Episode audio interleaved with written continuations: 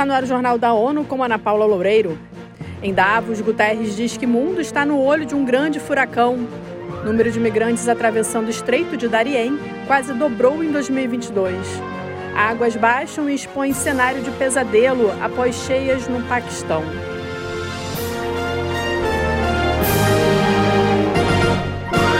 O secretário-geral Antônio Guterres discursou nesta quarta-feira no Fórum Econômico Mundial em Davos, na Suíça. O evento anual reúne líderes empresariais e governamentais de todo o mundo. O chefe das Nações Unidas disse que estamos contemplando o olho de um furacão de categoria 5 ao descrever uma crise econômica global a curto prazo e perspectivas sombrias para o mundo. And we are looking into the eye of a category 5 hurricane. Antônio Guterres citou a recessão que muitos países estão enfrentando e a desaceleração global, ele destacou o aprofundamento das desigualdades e a crise do custo de vida, que afeta principalmente mulheres e meninas. O secretário-geral citou as interrupções na cadeia de suprimentos, a crise de energia, os preços crescentes, aumentos das taxas de juros e inflação.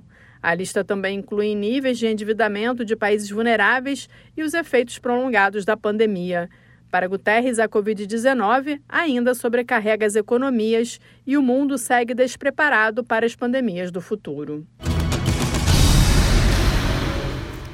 Após as cheias no Paquistão, aldeias inteiras transformadas em ilhas começarão a ressurgir, assim como o aparecimento de crianças órfãs e famílias que ainda se protegem com plásticos do frio e do gelo. Mais informações com Eleutério Guevani. Esse foi o quadro descrito pelo representante do país do Fundo das Nações Unidas para a Infância Unicef. Abdullah Fadil contou a jornalistas em Genebra que os números também mostram o pesadelo contínuo vivido pelas crianças. The humanitarian efforts continues. As of today, still 4 million children are exposed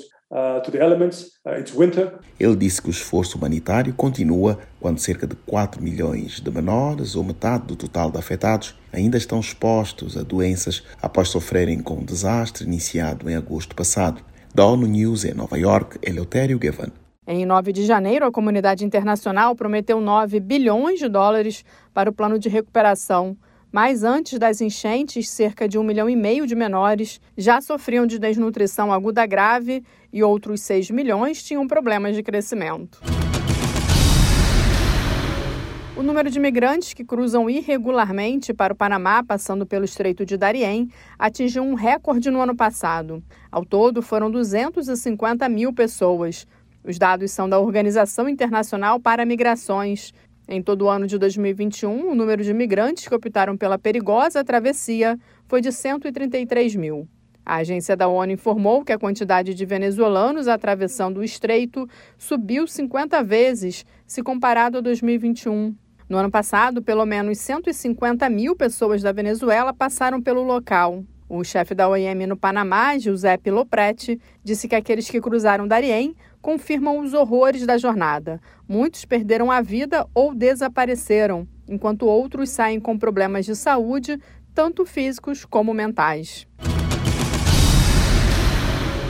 A Organização Mundial do Turismo afirma que neste ano o setor pode voltar aos mesmos níveis registrados antes da pandemia de Covid-19 na Europa e no Oriente Médio.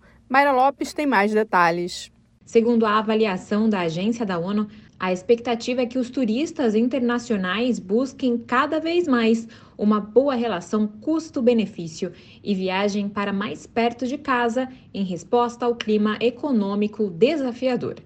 Após uma recuperação acima do esperado no ano passado e com base nas tendências para 2023, a OMT espera que as chegadas globais de turistas internacionais fique de 80% a 95% dos níveis pré-pandêmicos. Da ONU News, em Nova York, Mayra Lopes. O resultado pode depender da extensão da desaceleração econômica, da recuperação contínua das viagens na Ásia e no Pacífico e da evolução do conflito na Ucrânia, entre outros fatores.